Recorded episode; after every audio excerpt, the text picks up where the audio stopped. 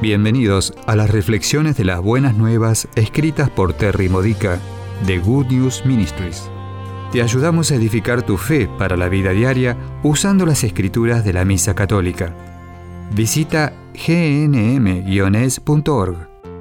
Fiesta de San Esteban.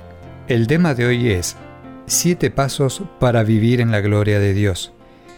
Mientras reflexionamos en el sacrificio que de buen grado hizo San Esteban en la primera lectura de hoy, Hechos 6, versículos 8 al 10 y capítulo 7, versículos 54 al 59, piensa en las formas con las cuales tú te sientes martirizado.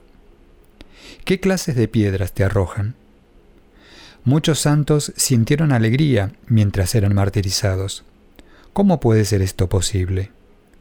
Bueno, podemos ver que Esteban tuvo una visión de Jesús durante su dolorosa prueba.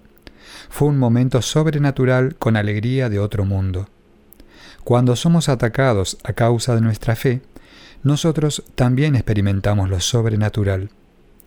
Martirio es cualquier sacrificio que hacemos motivados por llevar a Cristo al mundo. Aquí están los siete pasos para ver la gloria de Dios durante tus sacrificios. Paso 1. Identifica la causa de tu frustración. Probablemente sea por desear que los demás cambien, y esto no está sucediendo rápidamente. ¿Por qué queremos que otros mejoren?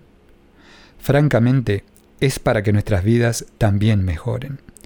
Y deseamos que sus vidas mejoren para su propio beneficio, pero es importante reconocer y aceptar que nuestras frustraciones se originan al no obtener lo que deseamos para nosotros. No hay nada de malo con esto, a menos de que limitemos nuestro amor hacia ellos a causa de lo mal que ellos nos tratan. Paso 2. Reconoce tus pecados.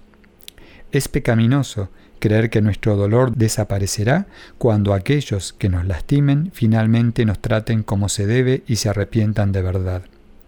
Esta creencia aparta tus ojos de Jesús, impidiéndonos de ver la gloria de Dios y no deja espacio para que Jesús nos sane con sus propios métodos. Es más, nos hace vulnerables a la tentación de actuar sin amor. El amor es paciente, olvida y no exige que se siga su camino. Paso 3. Arrepiéntete y cambia. Elige aceptar a los demás tal como son, a pesar de que no te gusta lo que hacen. ¿Qué pasa si nunca mejoran? ¿Qué pasa si por falta de mejoría o por su lentitud para crecer es causa de más problemas? Aún podemos ver la gloria de Dios que depende de Jesús, no de lo que los demás hacen. Sin embargo, es muy difícil resistirse a la tentación de la desesperación. Pide al Espíritu Santo que te ayude.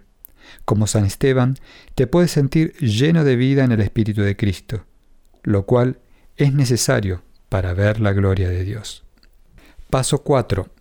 Identifica cuál es la raíz de tu deseo para que la otra persona cambie.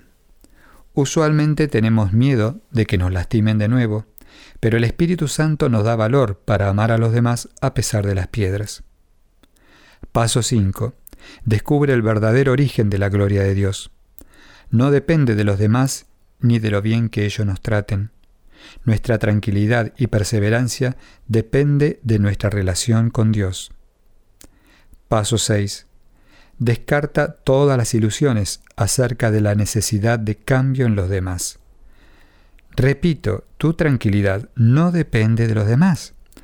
Tampoco depende de las circunstancias.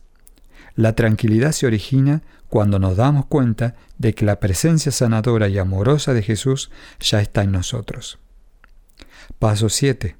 Sigue a Jesús en todo el camino a la cruz, que es el único camino a la resurrección y gloria de Dios. Las personas que tratan de crucificarte te están clavando a su sistema de erróneas creencias y a su pecaminosidad.